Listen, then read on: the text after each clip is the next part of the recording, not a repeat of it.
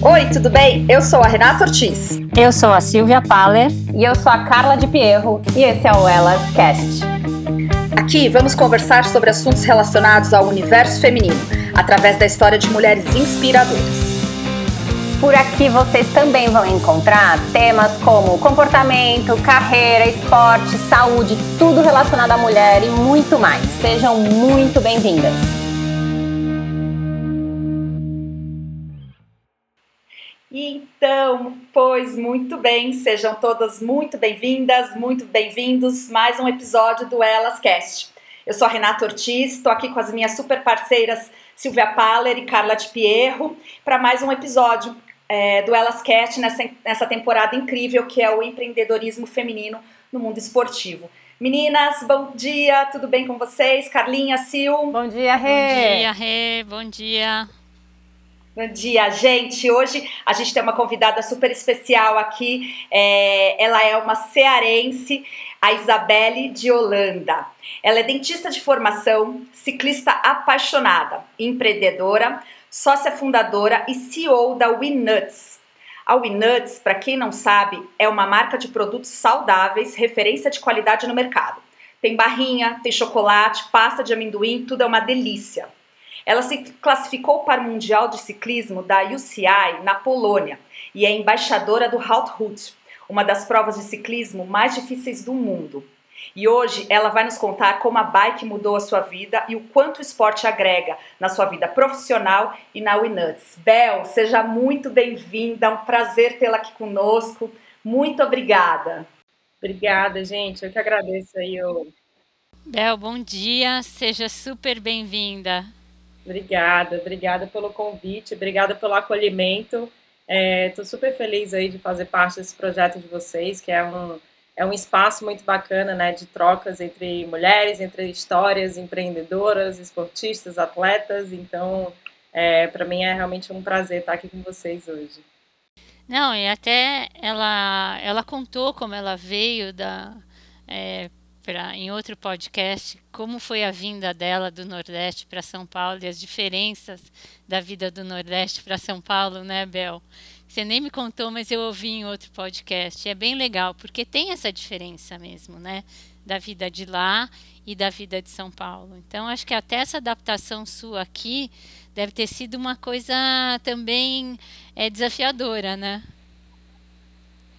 Não, super. Tem super, tem muitas diferenças, né? Eu acho que culturalmente é, é uma diferença muito grande. Para mim foi um choque é, no início para conseguir me adaptar ao estilo de vida, né? Estilo de vida nordestino, acolhimento, né? E, e, e, chegar aqui em São Paulo e ter um outro estilo de vida, mas eu acho que é, é tudo um processo de amadurecimento, né? E, e fez parte realmente de, é, de trazer aí um é, talvez uma resiliência muito grande que me permitiu ser uma pessoa resiliente, né? Uma empresária resiliente, entender as diferenças aí culturais. Então, é, para mim, eu, eu sou muito eu sou muito adaptável, né? Então, eu acredito que hoje em dia as oportunidades elas estão aí na vida, né? E, e a partir do momento que você é, cria muitas raízes em um lugar, você acaba, é, enfim, ficando um pouco mais fechada a, a, a, oportunidades que podem acontecer na sua vida. Então, é, para mim, essa mudança aí do Nordeste para São Paulo foi, foi incrível.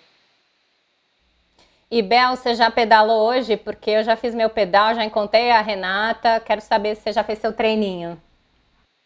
Já, já, já tem que fazer, né? Na verdade, acordei quatro e pouquinho da manhã, já comecei meu dia ali. Eu acho que é, o esporte hoje ele é uma parte fundamental, né, do meu dia a dia. Então, eu acho que é o momento realmente de é, cuidar do corpo, cuidar da mente. Então, faz parte realmente de um processo é, de iniciar o dia ali focada, forte, né, com a mente boa, com a cabeça boa. Eu gosto sempre de depois é, terminar o pedal tomando um cafezinho. Então eu tenho os meus momentos, as minhas rotinas, os meus hábitos. Então já fiz a minha rotinazinha matinal.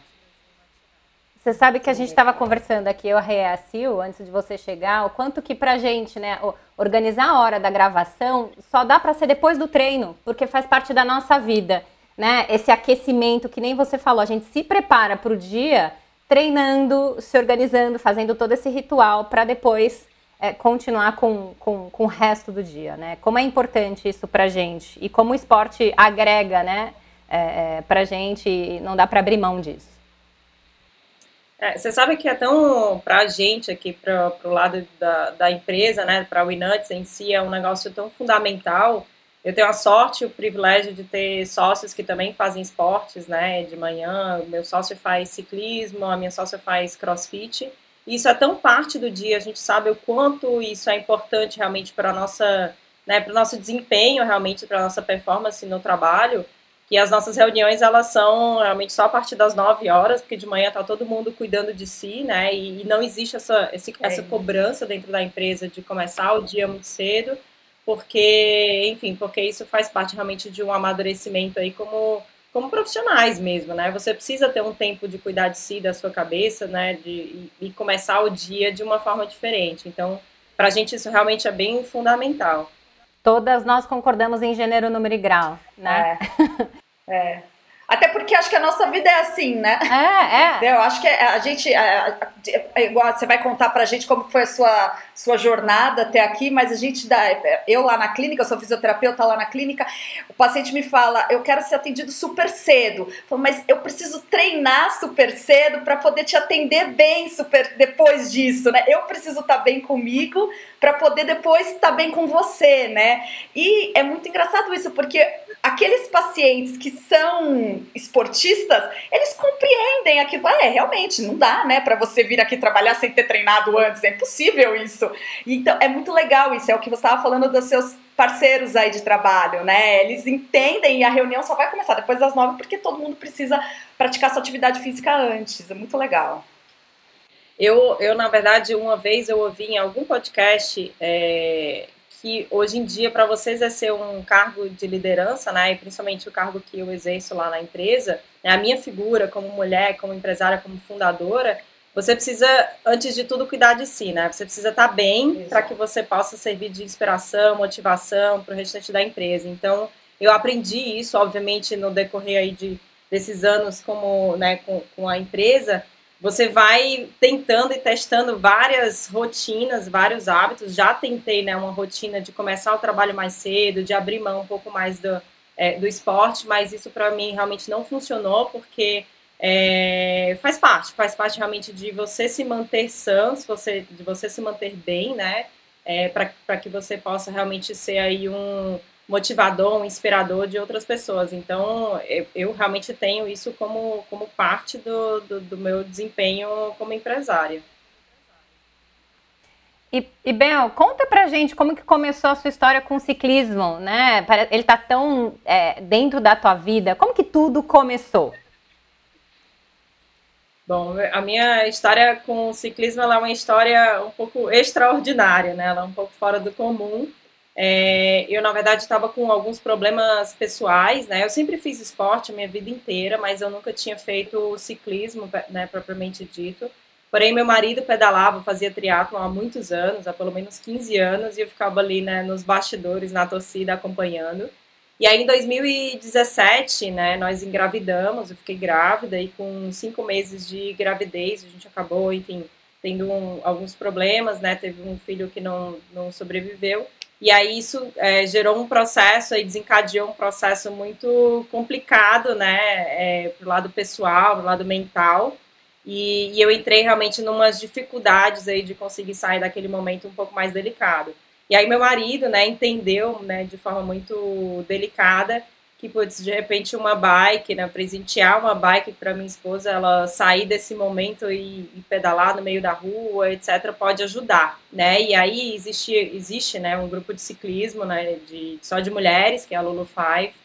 E ele foi lá, conversou com a Gisele, marcou aula para mim, me deu a bike, e eles, né, começaram esse meu processo de inserção no ciclismo. É, não foi uma coisa, né, uma vontade própria, eu tive realmente ajuda né, de pessoas externas para me iniciar nesse, nesse esporte, mas aos poucos eu fui me apaixonando e hoje é, é parte fundamental do que eu sou até, né, mudou todo o meu estilo de vida, tudo que eu sou, tudo que é, realmente eu consigo enxergar e encarar aí como fundamento da vida. Então, é, minha história no ciclismo começou dessa forma, é, e foi desencadeando em vários outros aspectos que me trouxeram onde eu estou hoje.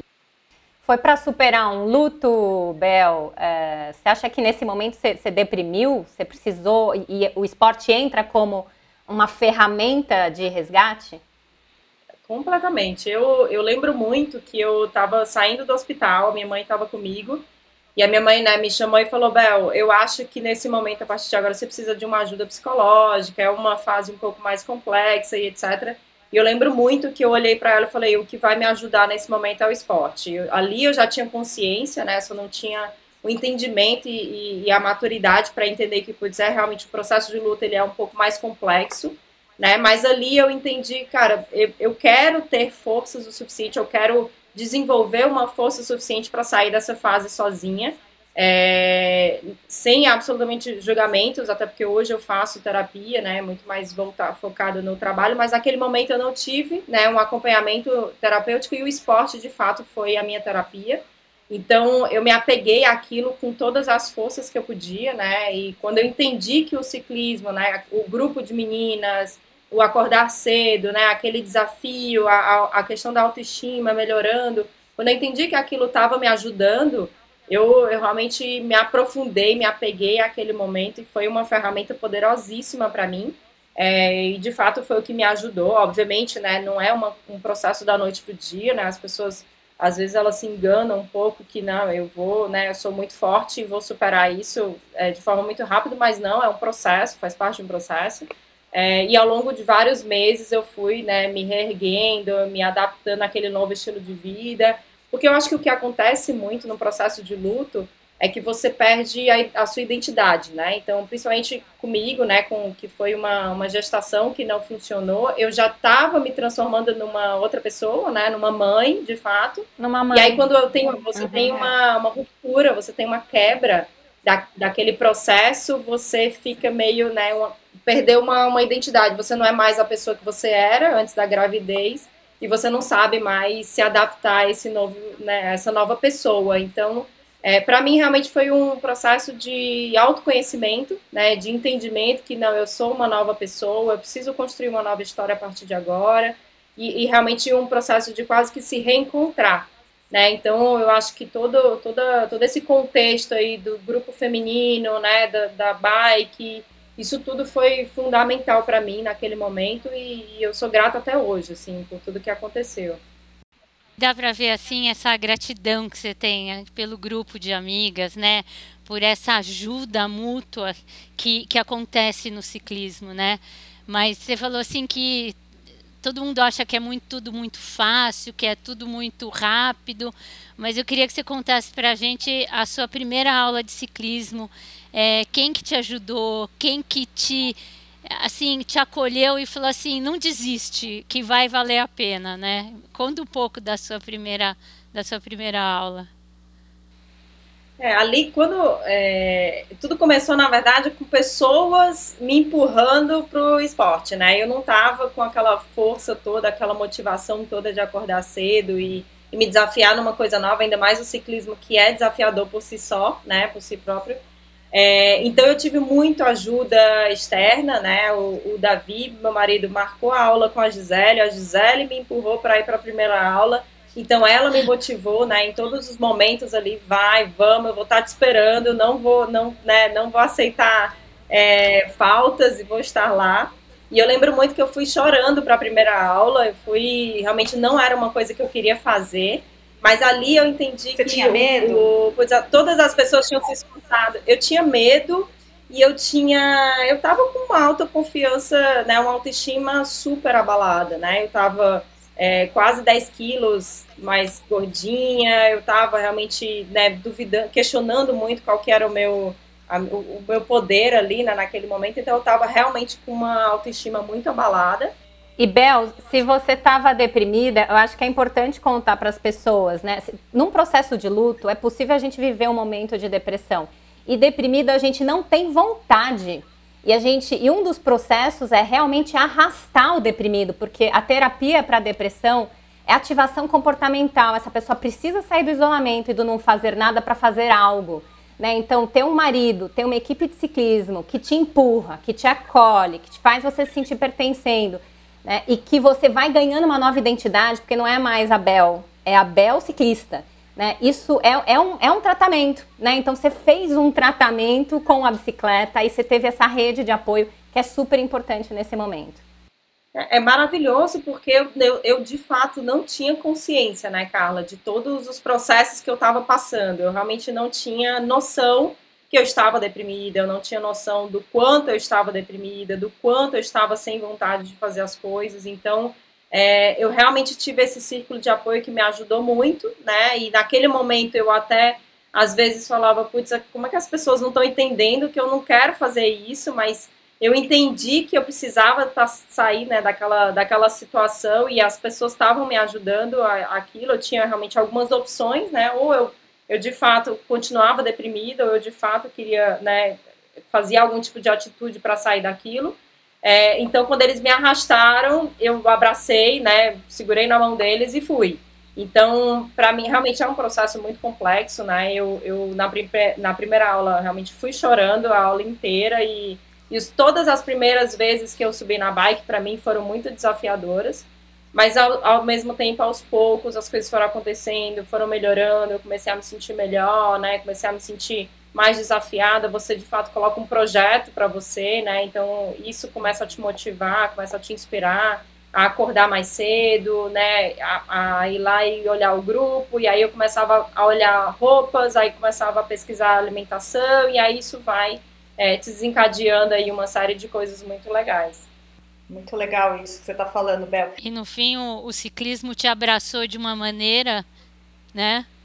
Que você sem perceber foi entrando, quer dizer, é um processo, é uma coisa devagar, as coisas não acontecem da noite para o dia, né? Então essa ajuda que você teve desse grupo é uma coisa muito legal. É isso, e eu acho que eu vejo muito, né? Eu vejo muitas meninas hoje que primeiro que não querem começar, né, um esporte novo ou ciclismo propriamente dito, porque olham, ah, olham né, o grupo de ciclismo já está todo mundo pedalando, todo mundo já sabe, eu não vou me encaixar, eu não sei, etc. Uhum. Mas todo mundo esquece que todo mundo passou por esse processo, né, de iniciar e todo mundo é, teve que quebrar essa barreira realmente do medo, da insegurança, de ir lá, de colocar uma sapatilha, de subir na bike.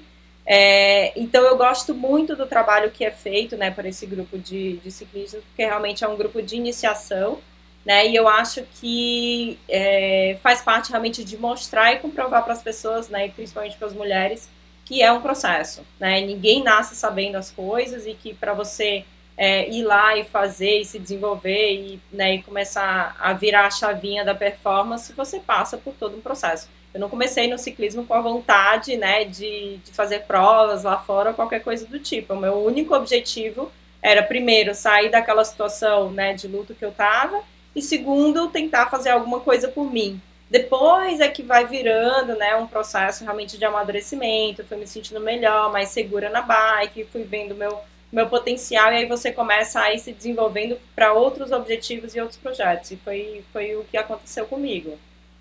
Que legal, que legal. É, o Bel, e você falou que né, você teve toda essa transformação, num primeiro momento parecia que, na verdade, parece que as pessoas estão te puxando, elas estão rompendo com uma vontade sua, né? Mas na verdade elas estão ali te ajudando. É, é, às vezes a gente não consegue perceber isso, né? Parece que elas estão sendo é, é, é estão intrusas na sua vida, né? E a gente não consegue perceber que é uma ajuda ali. E depois de um processo, de um tempo, você se vê fazendo o que você gosta. O quanto que o esporte, que no seu caso o ciclismo, ele te trouxe, ele trouxe para você com relação ao que você era antes, o que você estava passando no luto e o que quanto que o ciclismo te colocou para o Inuts, o quanto que o ciclismo passa para o Inuts, assim, de como empreendedora, como empresa, é, eu acho, para mim, né, é, não foi o processo consciente, né, mas a bike em si, ela de fato mudou toda a minha vida, né, toda a minha trajetória. É óbvio que foi uma combinação, né, de um trauma que eu, que eu passei naquele momento com uma redescoberta, né, mas o ciclismo de fato, ele culminou em tudo que eu sou hoje, que eu sou de fato uma pessoa muito diferente do que eu era antigamente. É, eu vivia um estilo de vida bem diferente, eu, eu né, a minha formação é realmente odonto, eu sou dentista de formação, então eu, eu vivia para trabalhar, né? Então eu não tinha a minha rotina de, de esporte, ela era secundária, né? Então eu acordava muito cedo, eu exigia muito de mim, eu atendia pacientes muito cedo e eu, eu sempre fui muito comprometida com tudo que eu fiz. E isso também era na minha carreira como dentista. Então eu me dedicava muito, trabalhava muitas horas. Então é, o ciclismo ele começou a me mostrar que aquilo que a gente começou conversando, né? A gente começou aqui o, o, o podcast conversando sobre isso. É, ele começa a comprovar o, o, quanto é importante você estar tá com a mente sã. E aí eu comecei a virar essa chave de é, o esporte, né, a atividade física é o que me motiva a ficar bem e o trabalho ele é uma consequência do, né, de todo meu, de toda a minha, enfim, a minha desenvoltura. Então eu comecei a de fato virar essa chave. E para mim foi um processo muito natural, né? Não foi, como eu falei, não foi consciente. Eu não, não cheguei um dia e decidi que eu vou mudar de carreira. Na verdade, foi uma redescoberta. Eu fui pesquisando, fui me interessando, fui conversando. Então, foi um processo ao longo de vários meses, né? Em que eu fui é, descobrindo um novo mundo, né? Que é o mundo do estilo de vida saudável, o mundo da alimentação saudável, o mundo de uma vida mais equilibrada. E aí isso foi desenrolando e se desenvolvendo até culminar na Nuts, né? Que é o meu projeto de vida hoje. É um projeto que eu tenho muito, muito orgulho, né?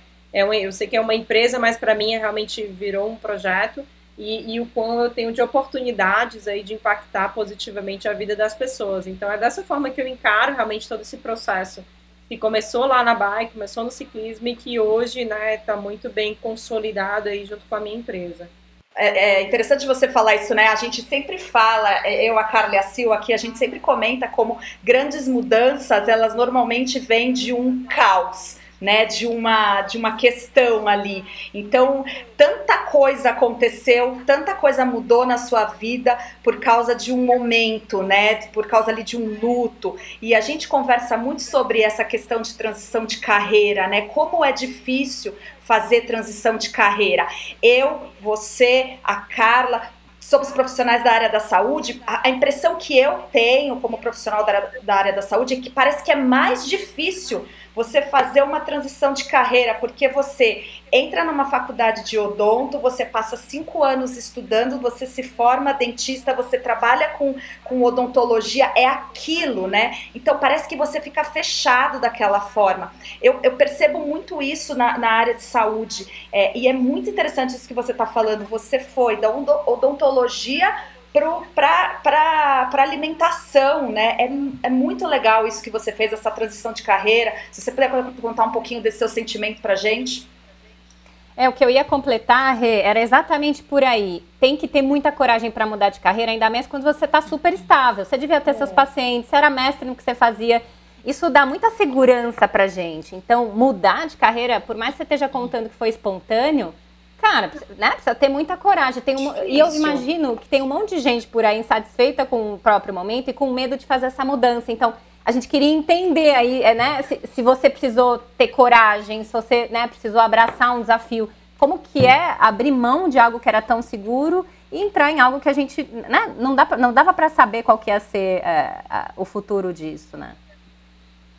Não, é perfeito. Eu até hoje eu tenho amigas que me mandam mensagens e são mensagens super legais, né? E me falam realmente que estão nesse, nesse um pouco nesse processo aí de, de um pouco de medo, de insegurança, né? E tem uma tentativa quase de transição de carreiras. É, e eu sempre falo que é muito difícil você dar qualquer tipo de conselho com relação a isso, porque é de fato um negócio muito pessoal, né? Eu acho que no meu caso especificamente, eu precisei passar por um processo de ruptura para de fato me fazer tomar alguns tipos de decisões, né? Se eu não tivesse passado por esse, todos esses traumas, esses processos de ruptura, provavelmente eu ainda estaria seguindo minha carreira. O que eu tinha é, muita consciência, na verdade, era uma consciência de que eu sempre queria algo mais, né? Então, eu sempre construí uma carreira é, muito. Eu sempre fui muito dedicada, e isso tem muito a ver realmente com a área da saúde, exige muita dedicação, muito comprometimento. Imagina, cinco anos de faculdade integral, muitos estágios, muitos é, congressos, eu estudei fora, fiz mestrado, fiz especializações, né, tive minha clínica própria, enfim, é muito, são muitos anos de muita intensidade, muita dedicação. É, para que você, depois de um dia, você se sinta abrindo mão de tudo aquilo, né? E para mim, é, o que mais doeu, por incrível que pareça, foi é, pensar, talvez, no, na dedicação que os meus pais tiveram, né? Durante toda a minha formação, é, seja dedicação financeira, dedicação realmente é, do comprometimento, meu marido, né? Eu tive que tomar algumas decisões é, que foram muito corajosas, eu concordo com a Carla que foram muito corajosas, e você precisa bater o pé no chão e decidir que aquilo vai me fazer mais feliz, aquilo vai ser melhor para mim, é, e, e, e, conversar com essas pessoas. É, mas eu falo que, assim, precisa de um processo muito maduro, né? Porque não, você não, não pode se aventurar numa transição como essa, você não pode simplesmente se aventurar, você precisa ter uma maturidade, você precisa ter um pé no chão, você precisa muitas vezes fazer um preparo para chegar naquele momento, né? Eu, por exemplo, é, eu não simplesmente da noite para o dia fechei minha agenda, fechei minha clínica e fui, né, agora sou empreendedora.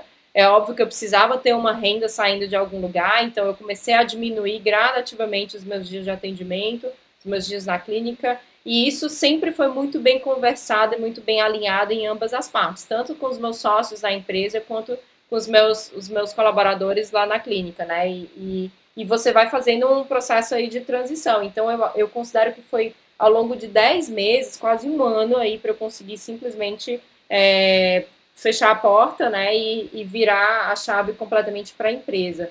E eu lembro muito que no dia que eu de fato fiz isso, né, tomei essa decisão, eu cheguei para os meus sócios, tive uma conversa né, um pouco mais é, um pouco mais séria, né? E falei, gente, olha, a situação é a seguinte, eu estou abrindo, abrindo mão, né, de toda uma construção. É, eu quero entender se estamos todos comprometidos, estamos todos na mesma página para que essa empresa dê certo, porque de fato é, pode não dar certo, pode, mas eu quero o comprometimento de todos nós aqui, porque estamos com muitas coisas em jogo, né? E aí não só eu, mas também os meus sócios também estavam com com coisas de jogo, então foi muito natural. E, e eu considero um outro ponto que eu acho que é muito importante, assim. Eu acho que quando você de fato, e sempre me falaram isso, né? Eu sempre ouvi isso, mas é um negócio que só quando você vive, que de fato você compreende. É, quando você de fato começa a viver uma coisa que você se identifica, ou trabalhar com algo que você se identifica, que você tem um propósito por trás, as coisas quase que naturalmente vão acontecendo, né? Então eu tive realmente o privilégio de encontrar na vida, né, o que uma coisa que me satisfaz muito, que é impactar positivamente a vida das pessoas. É, então, quando você começa a se comprometer realmente com o propósito, isso fica muito mais natural. Então, eu, eu falo muito que, assim, é, antes mesmo de você fazer, de você entender o que você quer fazer, né, de você decidir o que você quer fazer, você precisa entender o que você não quer fazer. Eu acho que ali, né, naquele momento, eu entendi que, cara, o odonto, para mim, ela me limita em determinados pontos, porque eu sempre quis ter uma projeção de carreira, eu sempre quis ter um crescimento né, diferente do que eu teria como, como dentista, né, como, como gestora de odonto, né, que na época era o que eu era. É, e sempre entendi, cara, eu quero algo mais, eu quero algo grande, eu quero algo grandioso. E eu entendi que como empresária, né, fazendo, construindo a minha empresa, que não é fácil, né, ser empreendedor não é fácil, mas eu tenho um potencial muito maior ali, eu tenho, né, enfim, o céu é o limite muitas vezes, né? Então, os sonhos fazem parte realmente dessa construção como empresa. E, Bel, você falou dos seus sócios. É, como você conheceu sua sócia, Clarissa? E conta um pouco como você descobriu um nicho desse business é, no ciclismo. A, a Clarissa também pedala. É, me conta um pouco das, dos seus sócios que você falou aí. A Clá, na verdade, foi, é, foi um, um, encontro de almas, eu considero, porque a Clá, ela, ela me resgatou um pouco naquele momento que eu estava passando, né? A gente é, na verdade, a Clarissa também é cearense, né? Ela também é nordestina, mas a gente acabou se encontrando e se conhecendo aqui por amigos em comum. Legal. É, meu marido conheceu o marido dela, começaram a pedalar juntos. E a Clá, na época, tinha um restaurante que era uma franquia de alimentação saudável. E na época eu estava né, me interessando cada vez mais por esse estilo de vida saudável, já estava começando a pedalar, estava né, buscando outras formas de me alimentar melhor. E também a, a Clá, e o restaurante da Clá, ela foi, foi quase que um refúgio para mim. Então eu fechava minha agenda, ficava próximo da minha clínica. Então eu fechava a agenda, ia para lá tomar um cafezinho, comer uma saladinha, conversar com a Clá. E assim foi se desenvolvendo realmente num processo de, é, de muitas conversas, de muitos, né, muitas ideias, muitas idealizações em cima disso. É, e a gente acabou entendendo que, cara, existe um mercado muito legal, que é o mercado de alimentação saudável, mas muitas empresas, né, não se comunicam direto com o consumidor. Elas, né, muitas vezes desenvolvem produtos que são de dentro para fora e não conseguem ter uma maturidade, um conhecimento aí do consumidor para entender o que de fato faz sentido, né, para esse mundo. Então a gente tentou realmente encontrar esse nicho de oportunidades, que é um nicho de ser uma empresa saudável, direct to consumer, né? Então uma empresa que se comunica diretamente com o consumidor.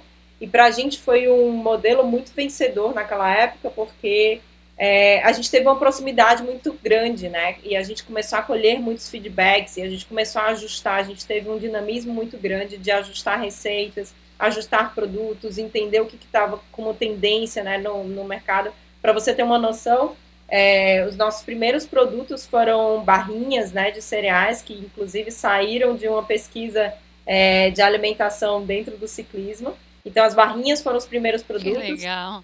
E aí, depois, entendendo um pouco mais de mercado, colhendo feedbacks, a gente descobriu que putz, pastas também pode ser um mercado legal. A Clarissa trazendo isso do CrossFit, a gente lançou a pasta, né, quase que no modelo MVP ali, é, e teve uma aceitação incrível. E aí, logo depois, a gente entendeu que, cara, chocolate também pode ser legal, né, para alimentação saudável e tal.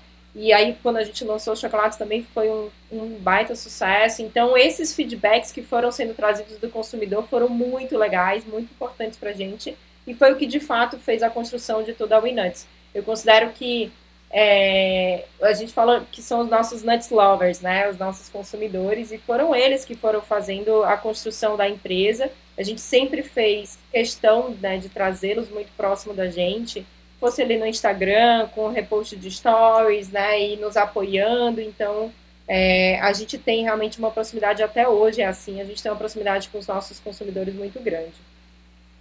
Mas sabe, sabe que eu ia contar para elas, Bel, antes da gente retomar as perguntas? Que eu perguntei assim, gente, mas como uma dentista que tem um trabalho introspectivo de ficar com o paciente vai ser uma empreendedora? Bel, conta só rapidinho qual é a sua formação de empreendedorismo que você me contou da sua mãe. ah, e cara, que ela não... não era dentista de consultório, ela só fazia gestão dentro de clínica. Então esse negócio do empreendedorismo dela não é, não é dentista. Tá na, tá veia. na veia. E eu não contei para vocês. Conta da sua mãe. Desculpa, eu precisava contar isso para vocês. Não, a minha, eu tava pensando sobre isso hoje de manhã, exatamente o que a gente falou, Silvia. Eu, eu, putz, o quanto eu admiro a minha mãe, né? Porque a minha mãe, ela é lá do Nordeste, né? Saiu do interior do Ceará com 15 anos, foi tentar a vida sozinha na capital, foi morar com a tia, com não sei o que lá, e aí é, pagava as contas lavando louça. E ela teve a desenvoltura aí de virar empreendedora com, sei lá, 16, 17 anos, que já virou aquelas sacoleiras, né, vendendo de porta em porta, foi trabalhar num grande varejo, depois construir a própria marca, e assim é até hoje, né, minha mãe tem é, marca de moda gestante consolidada no mercado há 30 anos, que é uma coisa muito impressionante até hoje, eu fico muito admirada, e a minha mãe não teve formação nenhuma, né, hoje a gente vê, quando eu vou buscar, né, profissionais no no mercado, é, eu vejo, né, vou olhar currículo, vou ver, né, onde a pessoa estudou, qual foi a experiência dela e etc. E quando eu olho para minha mãe, a minha mãe, né, eu posso, eu posso morrer de trabalhar aqui, posso fazer todos os cursos possíveis e imagináveis, nunca vai bater, né, a experiência e aí o, a veia empreendedora que a minha mãe tem desde, né, trocentos anos e foi ela que de fato é, fez a construção de toda a nossa família. O meu pai largou o emprego que tinha para trabalhar na empresa dela e ela que tocou a empresa até hoje, né? E ela que foi o sustento da casa, fez parte da nossa formação. Então, eu, eu realmente, hoje, quando eu olho para trás, era muito natural que eu virasse empreendedora, né? é o exemplo, é o sangue, é muito tudo, legal. né? Não, tá muito no legal. DNA. Muito legal. Muito não, legal. não tem, e, eu, e é engraçado, porque eu sempre falei que uma das coisas que eu não queria fazer era empreender, porque eu via né, as dificuldades que ela tinha, né, todas as, as dores que ela tinha como empresária, e eu falava, não, isso não é para mim. Mas é um negócio que quando é. você vive, faz parte da sua vida. E a minha mãe me colocou para trabalhar junto com ela desde muito cedo. Eu acho que com 10 anos eu já estava ali na empresa dela fazendo alguma coisa e ela me dava essa liberdade, ela me empoderava né, nesse sentido. Então eu, eu, ela me dava, por exemplo, ela comprava umas coisinhas para eu fazer cinto ou fazer qualquer coisa para vender na loja dela. Ela de fato me pagava quando vendia, eu guardava esse dinheiro. Então desde muito cedo ela foi me ensinando né, alguns, alguns princípios que são super importantes que eu levo até hoje, né? Mas naquela época, né, e até pouco tempo atrás, até virar de fato empreendedora, eu não tinha essa consciência, né, do quanto isso impactou a minha vida, né? Você sabe que a gente tem aqui no Elas um momento que é Elas Inspiram, né? Que é, a gente pergunta para convidada se tem uma pessoa que te inspirou a ser quem você é hoje. Você diria que sua mãe faz parte disso? Com certeza. Eu fiquei pensando muito nisso, né? Assim, qual que é a mulher que me, que me inspira? Eu tenho várias mulheres que eu, eu não posso considerar que são inspirações, mas são é quase que num contexto aspiracional, né? Então são mulheres é, aspiracionais. A minha mãe, de fato, é uma mulher que me inspira, porque a minha mãe, eu conheço a história dela, eu conheço com profundidade tudo que ela passou, todos os perrengues, o que, que ela de fato construiu, né? Então ela, ela naturalmente ela é a pessoa que, né, a mulher que de fato me inspira e até hoje. E, e a minha mãe, ela é, ela é muito impressionante, realmente é uma pessoa fora da curva tanto como uma mulher empoderada, né, que construiu tudo que construiu, como uma mulher de fato, uma mãe muito dedicada. A minha mãe foi uma mãe que, a Maria, né, ela chegava em casa super tarde, ainda estava ali, lava, aquela, aquele bem estilo nordestino, né, lavava louça, fazia comida para gente, cuidava da nossa educação, sempre esteve presente, né, na medida do possível. Então, hoje, quando eu olho até para todos os aspectos que eu tenho que entregar, eu me sinto até um pouco intimidada é. pelo tanto que a minha mãe conseguiu construir a vida dela, né? Obviamente naquela época era um, um outro estilo de vida, mas é, de fato a minha mãe conseguiu criar e construir todos os aspectos da vida de uma mulher que são super difíceis é, de forma tão, tão preciosa. Como sua mãe chama, Bel? Edileuza. Edileuza, parabéns pela filha, parabéns. E tá super convidada para vir pro Elas, né, menina? A gente quer ouvir a história da Edileuza também. Exatamente. Nossa, é a história que, é o que a gente gosta, as duas, né? né? Ia ser... É, muito legal. Vocês Receber, né, tá, tá... com sotaque nordestino. Sotaque nordestino gostoso da minha mãe, que é, um, é... é maravilhoso. Que legal. Como é importante ter mulher forte perto da gente, né? Pra gente, pra gente ter como modelo que a gente também pode desenvolver isso, né? Ô, ô Carla, eu não, eu não tinha muita noção, imagina, né? Eu acho que culturalmente no Nordeste não, não existe muito esse empoderamento feminino, né? Então, até né, minha fase toda adulta, eu não tinha muita noção do que, que é o empoderamento feminino, o que, que isso representa. Ainda mais que eu sou a filha única mulher, eu tenho três irmãos mais velhos, então isso para mim nunca foi uma realidade de fato, né? E eu acho que só quando eu entrei nesse grupo de ciclismo, quando eu passei por tudo que eu passei, que eu entendi a dimensão, né, do que isso é, porque de fato hoje são muitos desafios para uma mulher, né? Então, para uma mulher desempenhar todos os papéis que a, a sociedade espera que ela desempenhe. Então, eu acho que isso tudo começa muito de um processo muito interno e que faz parte de um grupo empoderando essa mulher, seja de formas, uhum. né, mulheres que inspiram, sejam mulheres que estão próximas. Então, é, eu acho que esse processo todo de empoderamento, é, ele é fundamental realmente para trazer a mulher para o nível que ela, que ela tem que estar, né, numa sociedade que exige o tanto que exige da gente. Eu vou te dar exemplos, né? Essa pandemia ela foi super desafiadora, acho que para todo mundo. É, ao mesmo tempo em que a gente sofreu muito com a sociedade, com perdas, né, com doenças, com medos, com inseguranças, a nossa empresa, por outro lado, acabou crescendo muito, né, e de forma muito acelerada. Então isso exigiu e, e para mim foi uma confusão mental absurda, né, entre cuidar um pouco das pessoas que estavam ao meu redor sofrendo e cuidar também da empresa que estava que tava, né, crescendo pra caramba. A gente teve, né, trouxe pessoas de mercado, pessoas super comprometidas, super dedicadas e super boas, É, e eu entrei realmente num, num, processo assim, de dificuldade realmente de, de autoconfiança, de putz, será que eu tenho, que eu tenho essa capacidade né, de me tornar de fato CEO de uma empresa, de entregar, de conversar com investidores, né, de levar uma startup nas costas, talvez eu não seja a pessoa e por vários momentos eu é, me questionei se eu era a pessoa certa para estar ali naquele papel, exercendo aquela função.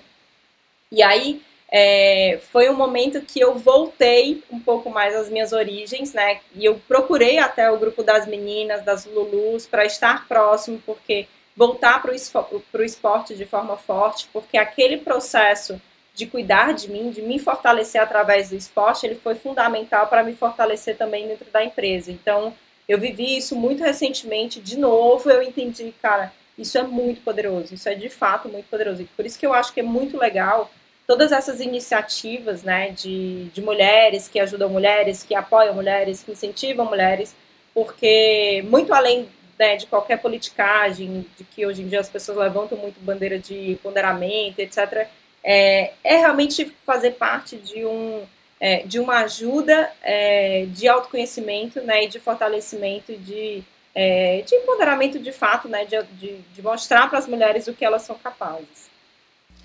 O Bel, e em paralelo a toda essa sua história linda, vem o ciclismo, né? Que a gente nem, nem comentou. Então, me conta um pouco essa sua evolução tão rápida no ciclismo, que a gente está falando aí de três anos.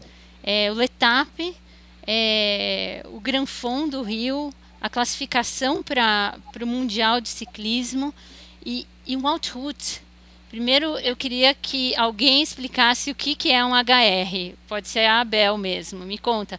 Porque, para quem não sabe, um Outroute é uma das provas de ciclismo mais difíceis do mundo. Né? Então, Bel, acho que você pode contar, começar primeiro contando o que, que é um HR e depois toda essa sua trajetória é, fulminante, né? Conta pra gente. É, o, o, HR, ele de fato é uma prova bem desafiadora. Ele nasceu há, sei lá, acho que 10 ou 11 anos atrás, inspirado no Tour de France. Então, é uma prova que passa por todas as, as principais montanhas que o Tour de France passa, né? É, ele começou as primeiras versões do Tour foram lá na França. É, e é uma prova de multidias, né? Então são vários dias. Ele tem um formato de sete dias e hoje em dia tem um formato de três dias. Então você imagina é, que são né, uma prova de sete dias, percorrendo aí entre 150 até 200 quilômetros por dia, com altimetria de 3 mil, 4 mil né, por dia. Então, é, realmente é, um, é uma prova que exige muito treinamento, muito esforço, muita dedicação e muito comprometimento, né? É, eu, particularmente, só tive o primeiro contato com o Outroute em 2018, né, através do Davi, meu marido, que foi fazer a prova. Eu até então tinha seis meses de ciclismo e aí eu fui acompanhar a prova, mas obviamente que aquilo eu enxerguei como uma oportunidade, então acabei alugando uma bike pesquisei ali da minha forma e fui é, desbravar algumas montanhas, né, sozinha por ali, e para mim foi a melhor experiência que eu tive na minha vida, de fato. É, e até então, né, e a partir dali eu me apaixonei por esse mundo todo, principalmente eu acho que o mundo de montanhas, né, o mundo do endurance, o mundo das montanhas, é, eu me identifiquei muito naquele processo, porque eu acho que é um processo de superação, né, desde você começar a subir a montanha até você chegar ao topo da montanha, é um processo de superação, e eu acho que teve muito a ver com o que eu estava vivendo naquele momento, né, eu estava seis meses depois, né, do, da minha perda, do meu luto e etc., então, é, eu me vi forte, conquistando aquelas montanhas, né, chegando no topo, fazendo é, algumas coisas que eu achava que eu não seria capaz, né, seja de subir, seja de descer montanha, que é super difícil, estar ali sozinha, etc. Então, é, para mim foi muito, foi muito legal. E aí, complementando, Silvia, a sua pergunta com relação à trajetória do ciclismo em si, né, eu acho que tem muito a ver com o quanto você se apaixona né, por algo, ou por um esporte, ou por um projeto que naquela época o ciclismo virou meu projeto, né? Então eu comecei a de fato me dedicar muito àquilo, né, entender um pouco mais como que eu poderia me desenvolver ali, qual que seria, né, a melhor alimentação, como que o quanto eu tinha que descansar, o quanto eu tinha que cuidar do corpo, né, quais eram as melhores roupas, bikes e etc. e fui me desenvolvendo e eu acho que isso realmente fui me dedicando muito e eu, eu, eu sempre, em todos os esportes que eu tive envolvida, eu sempre gostei muito mais do processo de treinamento do que de fazer prova em si. Então, eu acho que quando você você é apaixonado pelo processo de treinamento, a prova ela vira uma consequência, né? Então você imagina hoje, eu pedalo quase que todos os dias. Eu pedalo, acho que o único dia que eu não, não pedalo é dia de domingo, ou, ou às vezes dia de sexta. Então eu tô ali fazendo aquele negócio todo santo dia, né? É natural que eu chegue numa prova muitas vezes e, e, e desempenhe muito parecido do que eu tô do, do, meu treinamento. O que exige muito mais, né, numa prova é de fato uma maturidade para você se posicionar bem, para você estar bem naquele dia, né? E o seu a sua vontade de fazer acontecer, mas é, para mim, especificamente, eu normalmente, quando me inscrevo numa prova, é, eu não fico olhando muito concorrentes, né? Eu fico olhando para me superar, para o meu processo de superação. sua jornada, Isso vem né? funcionando, eu acho, é, na minha jornada. Isso vem me deixando muito orgulhosa, realmente, por tudo que eu venho conquistando, não, não em termos de, né, de prova de título, porque eu nunca conquistei, não posso dizer que eu conquistei algo grandioso, mas é, eu tive pequenas conquistas e conquistas pessoais e pequenas experiências que foram incríveis, né, que fazem uma composição de tudo que eu do, tudo que eu trago de bagagem aí no, no ciclismo. Bel, dá para fazer, para traçar um paralelo entre o treinamento de endurance, né, superar a montanha com o empreendedorismo? Dá perfeitamente. Na verdade, eu acho que são duas atividades distintas, mas que se conversam no, né, em tudo que está sendo conquistado. Porque eu acho que uma prova de endurance, ela dedica, ela precisa de muita dedicação e comprometimento e constância. Eu acho que a constância aqui é o, é o fundamental. Né? E no empreendedorismo é assim também. É você ter resiliência para entender que existem dias bons, existem dias ruins, Existem dias que você está mais motivado ou que você está menos motivado, mas o que você precisa ter é resiliência, disciplina e comprometimento. O Bel, e você estava falando para gente há uns minutinhos atrás sobre essa essa proximidade que você tem com o cliente, né? Sobre como que a Winuts lida com isso. Como que vocês fazem com as mídias sociais? Assim, a gente percebe que nas mídias sociais da Winuts a gente tem uma proximidade muito próxima a, a, ao cliente e isso humaniza, né, o perfil na rede social. É você que faz isso? Você tem uma equipe? Você coloca bastante energia dentro disso? Como que é isso para vocês?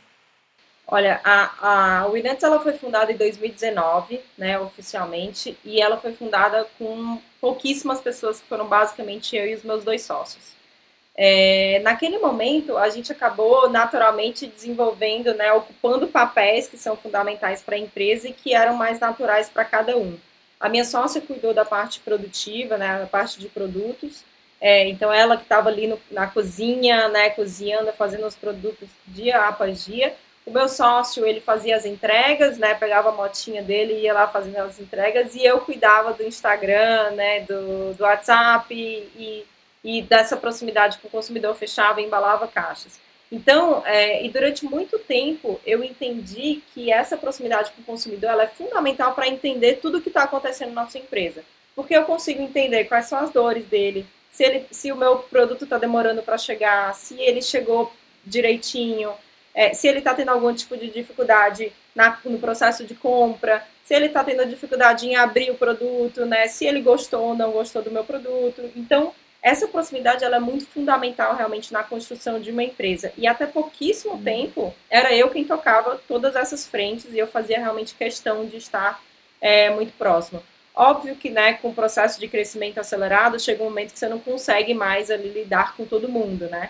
Então, eu tive que contratar time, tive que contratar pessoas, mas desde sempre eu fiz questão de fazer o treinamento dessas pessoas, porque eu, eu, eu trazia cases, né, trazia casos de, olha, isso aqui foram casos muito legais, isso aqui foram casos que não deram certo, e isso, através do exemplo, a gente vai, é, e culturalmente, né, você vai fazendo uma construção de um time que é uma extensão do que você faz.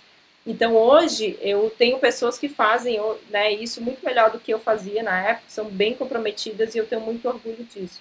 Mas eu acho que antes de qualquer coisa, é, quando você constrói uma cultura que ela é focada na experiência do consumidor, isso é muito natural para todo mundo que faz parte ali da cultura, né? Então hoje eu tenho pessoas que atendem diretamente o consumidor, mas todas as pessoas que estão em todos os pontos da empresa, elas são comprometidas com o consumidor, seja na parte produtiva, Sim. seja na parte de logística, seja na parte de experiência do consumidor no site, seja no ponto de venda. Então, é, a gente tem algumas premissas de, por exemplo, qualquer consumidor que de repente tenha tido qualquer intercorrência com o produto, recebimento de um produto, a gente não quer saber de quem foi a culpa, se foi do, né, da transportadora, se foi nossa, de quem que foi. Esse, esse consumidor ele merece ter uma experiência que é a experiência que a gente gostaria de ter com a empresa. Então, sem questionar qualquer coisa, a gente sempre manda um agrado, manda um produto de novo, manda uma cartinha. A gente tenta sempre surpreender o nosso consumidor. Que legal, que legal. Que legal. Bel, mas é, eu queria que você contasse, só para a gente encerrar, a, aquela trajetória que foi o Letap e o Gran Fondo e a classificação para o Mundial.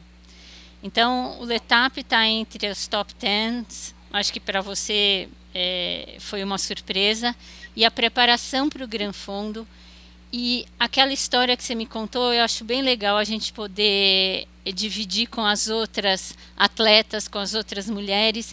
E essa sororidade, essa essa ajuda que você que você teve entre suas competidoras, suas adversárias no Gran Fondo e a atitude das três e o que que aconteceu. Conta para gente a preparação para o Gran Fundo Rio e o que aconteceu na prova, que eu acho que é bem legal. É uma história que para as atletas, para as mulheres, é, é bem bacana. Para quem não sabe, Gran Fondo, Letap, Altroute, são todas provas de ciclismo de endurance, né? Boa, Carla. é, começando pelo Letap, eu acho que quando eu, a primeira vez que eu fiz o Letap, é, e o Letap e o Gran Fondo são provas de um dia, né? É, começando pelo Letap, eu vinha no processo que nem era um processo de preparação para a prova em si, mas eu vinha realmente num processo de treinamento, né? Então, o Letap para mim ele foi muito especial, foi o primeiro que eu fiz.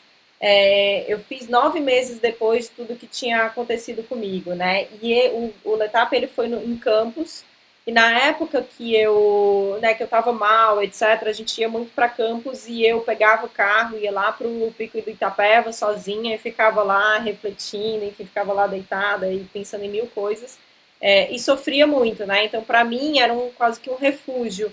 E quando o, o, último, o último, a última subida que a gente tinha no Letap era exatamente nesse local, no Pico do Itapeva, então eu lembro muito, assim, para mim foi muito especial, foi muito emocionante passar por ali, né, para aquele, naquele lugar, me sentindo forte, me sentindo bem, me sentindo realmente em um outro momento de vida e entendendo que de fato, né, a força que eu tinha, porque eu tinha me levado àquele momento e naquela situação. Então, é, para mim foi muito especial. O etapa realmente foi uma prova que eu guardo eternamente. até tem uma foto aqui no meu quarto é, da minha comemoração na chegada, porque realmente teve um significado muito, é, muito individual para mim é, e fez parte realmente de toda essa história. E aí, na sequência, né, isso foi em setembro, outubro de 2018, é, e aí no comecinho de 2019 a gente ia ter o Gran Fundo, que era uma prova classificatória para o Mundial, é, e eu ali eu agarrei realmente como uma oportunidade, era uma prova que eu queria, eu queria me classificar para o Mundial, né, eu era super jovem no ciclismo e queria de fato ter é, uma conquista como essa, né, desse calibre, mas eu sabia que era, ia ser muito difícil, porque na minha categoria tinha só as, as ciclistas mais conhecidas, mais fortes, né, Érica, Nadine, Tota, sei lá. Era, não, era nesse nível. E a gente Exato. fazia alguns cálculos, né? Eu fazia, tentava entender quantas mulheres tinham inscritas e quantas vagas seriam classificadas, etc. E era no nível de assim, só cinco vão classificar. E eu tava né, naquela situação. Então, é, mas eu fui comprometida, eu fui muito determinada e eu fui para a prova junto com duas amigas, né, que, que a gente treinava juntas, a gente acabou se encontrando lá e as, e as três eram da mesma categoria. Mas eu acho que a gente se abraçou ali naquele projeto e a gente falou, cara, daqui todo uma sai, né? Então vamos, vamos fazer a nossa prova em conjunto, vamos se ajudar e aí a gente tem que ter um compromisso aqui de uma de nós três temos que classificar, independente de quem seja. E foi uma prova uhum. muito legal, porque a gente, de fato, colocou em prática, assim, muita estratégia, a gente se protegeu, a gente teve algumas meninas que atacaram e a gente como grupo, né, a gente se protegeu, a gente cansou, uma ia na frente, puxava, a outra protegia por trás e assim por diante.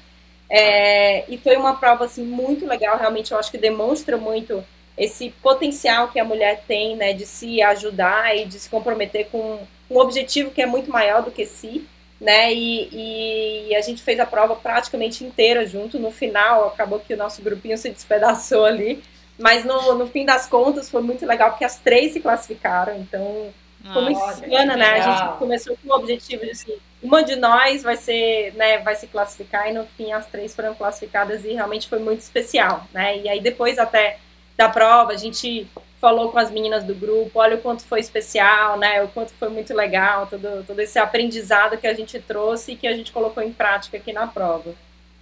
Juntas a gente é muito mais forte, né, Bel? Exatamente. Muito provavelmente essa classificação das três veio porque as três se ajudaram, né? É, juntas a gente é mais forte, sozinho a gente não consegue fazer muita coisa, né?